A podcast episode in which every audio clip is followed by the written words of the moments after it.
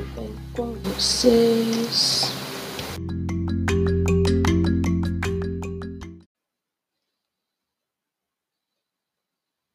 Olá, tudo bem com vocês?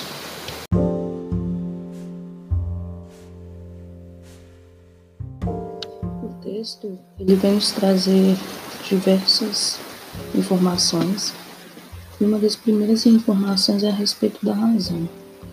A razão é aquela que faz com que nós sejamos diferentes dos outros animais. Então, nós adquirimos um certo grau de elevação e de evolução que nos permite diferenciar de outras espécies. Mas, quando a gente fala de razão, a gente tem que pensar no seu sentido amplo. O que, que também é ser a razão? A razão nada mais é do que o raciocínio. Ele vai permitir com que a gente chegue a determinadas conclusões ou seja, é aquilo que nos define, a nossa diferenciação em relação aos outros.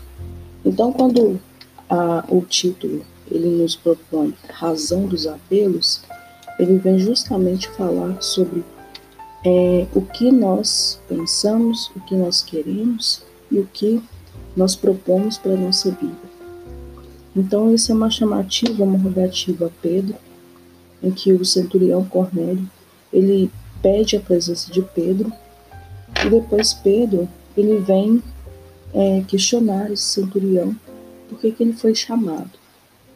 Então é a mesma coisa se a gente for fazer um comparativo em relação a quando a gente é, se prostra diante a Deus para fazer uma oração. Por que, que a gente faz uma oração? Primeiramente é bom a gente saber o significado da palavra oração.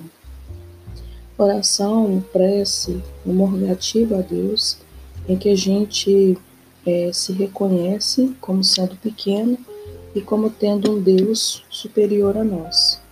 E que esse Deus, ele vai ser aquele pelo qual a gente é, busca sempre o melhor.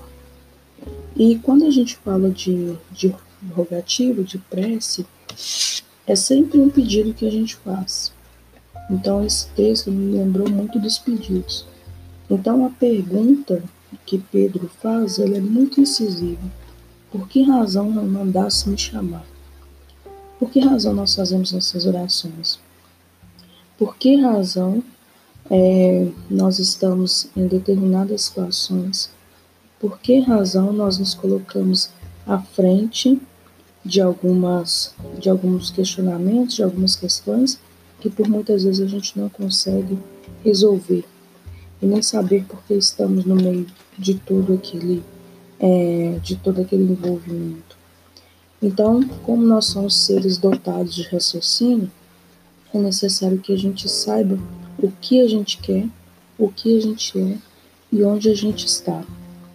Porque é justamente isso que vai nos definir. E tem uma parte aqui que ele fala de ser servidor e vigilante que é o que Jesus sempre pede para a gente.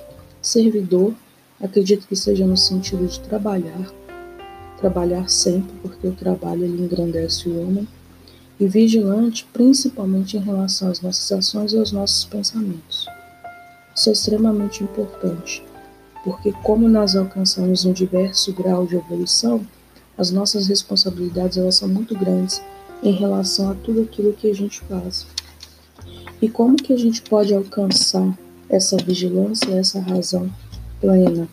Através do segmento, através do Evangelho, que ele se mostra como sendo um caminho, uma verdade para todos nós. Então, quando nós estamos no caminho do Evangelho, é muito difícil a gente quedar.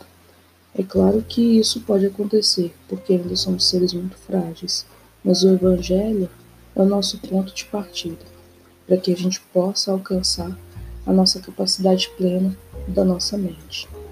Então, tudo que a gente for fazer, nós temos que ter um objetivo muito é, forte em relação àquilo. É, o que eu quero naquele momento, o que eu estou pedindo. Então, eu tenho que ter plena consciência daquilo que eu peço. E, é, no momento, em determinado momento, nós teremos certeza daquilo pelo qual a gente luta. E a partir do momento que você cria um objetivo e você traça uma meta, você vai chegar onde você quer. E onde nós, humanos, queremos chegar é justamente num ponto em que a gente se eleva moralmente, que é justamente pelo qual a gente passa por diversas experiências na nossa vida.